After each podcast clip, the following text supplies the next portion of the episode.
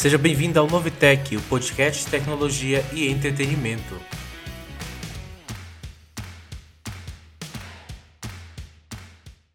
O assunto do podcast de hoje é a nova versão do Bootstrap, a versão 5, que foi lançada recentemente. Para quem não sabe, o Bootstrap é um framework front-end open source, o mais popular. O Bootstrap foi desenvolvido em 2010 por Mark, Otto e Jacob, que funcionários do Twitter. Na época de criação, a ideia era padronizar a interface gráfica do site para evitar a inconsistência. Também, o framework ele segue os padrões adotados pelo W3C, que é o órgão que regulamenta os padrões da internet.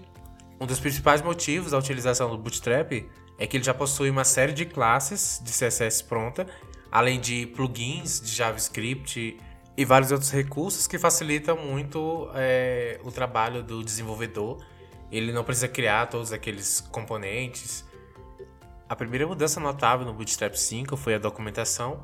Agora tem um visual mais elegante, a explicação fácil, além de ser interativa e didática, com foco nos principais recursos que os desenvolvedores mais pesquisam. E também agora pode encontrar na página inicial várias opções de instalação do Bootstrap, que pode ser pelo npm, Compose, Meteor, Bootstrap CDN Links ou no Pack Manager. O Bootstrap agora possui sua própria biblioteca de ícones SVG customizáveis e através do comando npm install bootstrap icon é possível realizar a instalação via gerenciador de pacotes porque antes, no, na versão anterior do Bootstrap, ele recomendava algumas bibliotecas de ícones, como Font Awesome, Material Design e outras bibliotecas de ícones. Acredito que a mudança mais comentada da versão 5 é a remoção do jQuery para a utilização do Vanilla JS, o que diminuirá consideravelmente o tamanho da aplicação e o seu processamento. O jQuery foi muito útil durante esses anos no Bootstrap, pois através dele era possível realizar algumas animações, como drop-down, carrossel e slideshow.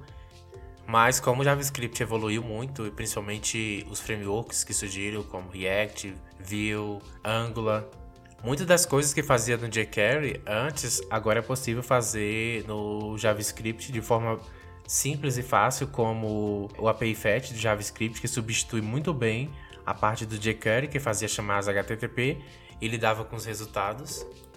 Na documentação do Bootstrap, ele tem um link para GitHub, onde você verifica todas as modificações comentadas que estava no Bootstrap 4, que não está mais no Bootstrap 5, e todo o passo a passo de como remover o jQuery, utilizar o Vanilla.js uma das coisas que eu achei mais interessante na remoção de jQuery para a utilização do JavaScript é que no final da documentação ele deixa aberta à comunidade a oportunidade de criar novos plugins, revisar pull request, além de participar da correção de bugs também uma coisa que foi descontinuada na versão 5 foi o suporte ao Internet Explorer nas versões 10 e 11.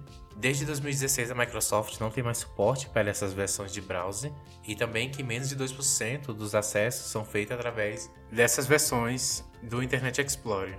Também que algumas animações, efeitos é, não funcionavam muito bem nessas versões de browser, por isso já era de se esperar o fim do suporte na nova versão foi adicionado um novo sistema de cores para facilitar a customização, além de que essas cores podem ser customizadas através do SAS. Também tivemos melhoria na grid, foi adicionado um novo tamanho XXL.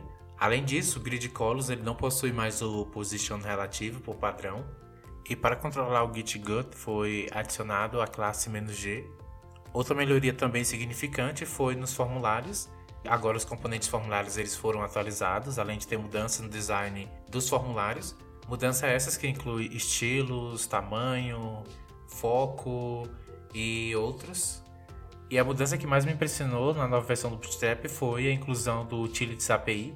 É um recurso importante que já está presente em outros frameworks e através do Utilities a gente pode criar a nossa própria Utilities ou sobrescrever existentes Resumindo, um dos principais focos da versão do Bootstrap é torná-lo um framework rápido, atendendo a necessidade de frameworks JavaScript como Angular, React Vue, além de simples e fácil na sua customização, já que alguns dos recursos adicionados na nova versão são características de outros frameworks front-end.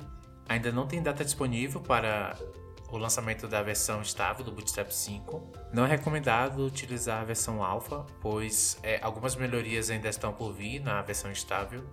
Quem quiser saber mais informações do Bootstrap 5, visite a documentação.